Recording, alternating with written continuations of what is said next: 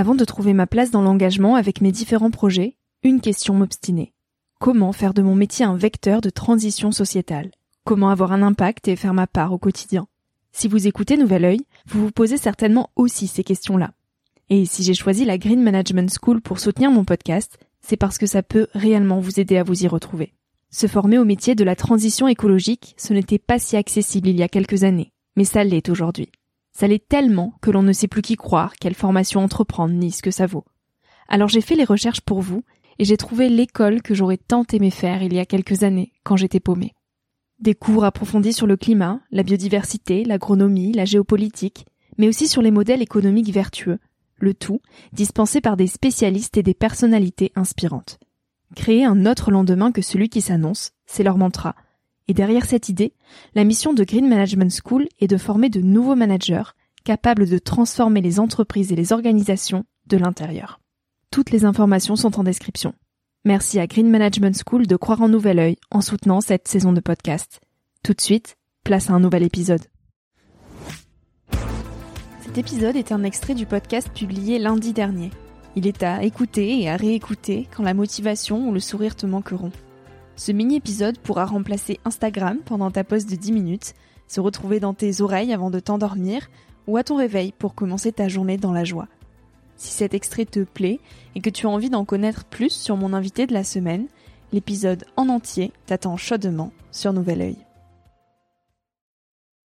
Ce que j'appelle un monde ou une société consumériste, c'est un monde ou une société dans laquelle tout acte d'équipement, tout accès aux objets est médiatisé par l'achat.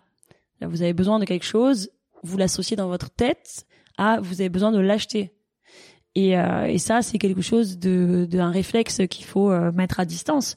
Et euh, moi, j'ai grandi dans un monde où tout passait par l'achat. Mais il y a aussi ce qu'on appelle l'obsolescence psychologique, c'est-à-dire le fait qu'on va être finalement content de renouveler son matériel, puisque entre le moment où on l'aura acheté et le moment où on aura besoin de le renouveler, tant de modèles vont être sortis que vous aurez l'impression que votre smartphone euh, est de toute façon dépassé. Euh, qui n'est pas assez puissant, qui n'est plus, qui n'est pas assez récent, euh, qui n'est pas joli, qui son design est démodé, etc. Beaucoup de nouveaux produits ne sont absolument pas innovants. Et, euh, et, tout ce discours technophile de euh, l'innovation, alors aujourd'hui c'est très attaché au smartphone, au domaine numérique, mais hier c'était la voiture, l'électroménager, euh, avant-hier la machine à vapeur. Bon, en fait, on trouve toujours un, un, produit qui est représentatif de l'innovation. Aujourd'hui, c'est le numérique. Et pourtant, dans le numérique, il y a toujours des nouveaux produits qui sont pas forcément innovants. Et donc, il faut arriver à bien distinguer les deux. C'est pas parce qu'un objet vient d'être mis sur le marché qu'il est innovant. Et d'ailleurs, il y a plein de produits qui sont mis sur le marché tous les jours, qui sont très rapidement retirés parce qu'ils ne servent absolument à rien, qui ne sont pas vendus. Donc, il euh, faut arrêter d'être fasciné par euh, le fait que ce soit commercialisé récemment.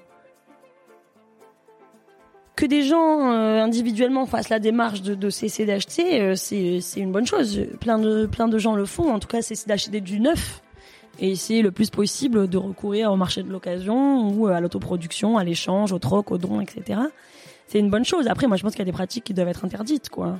Euh, on peut se battre pour construire des alternatives, mais on peut aussi se battre sur le terrain euh, juridique et, politique. C'est ce que c'est ce que je, prône aussi. Hein. Euh, il faut il faut être sur tous les terrains. Je pense qu'on fait rien tout seul et que donc faut pas s'isoler, faut pas limiter ses, engagements aux réformes intérieures ou aux choix individuels euh, faut, faut, faut, se regrouper quoi. Il y a, y a, que ça qui fonctionne. Je dis pas que ça fonctionne à tous les coups, mais euh, ça peut fonctionner en tout cas. On peut, on peut définir la liberté comme une résistance euh, aux, aux, contraintes et aux dépendances qui nous paraissent euh, injustifiées. Euh, typiquement, moi, que je parlais tout à l'heure, il n'y a pas à vouloir être absolument autonome et seul. Euh, on, doit choisir les liens d'interdépendance qu'on veut en fait. Et, euh, et euh, on, on, parle en pédagogie sociale de dépendance positive, c'est-à-dire que c'est les liens qu'on crée et qu'on choisit d'entretenir euh, qui nous rendent libres parce qu'ils nous permettent de, de, nous développer en tant que que, que personne et de, et de vivre des expériences qui nous qui nous enrichissent.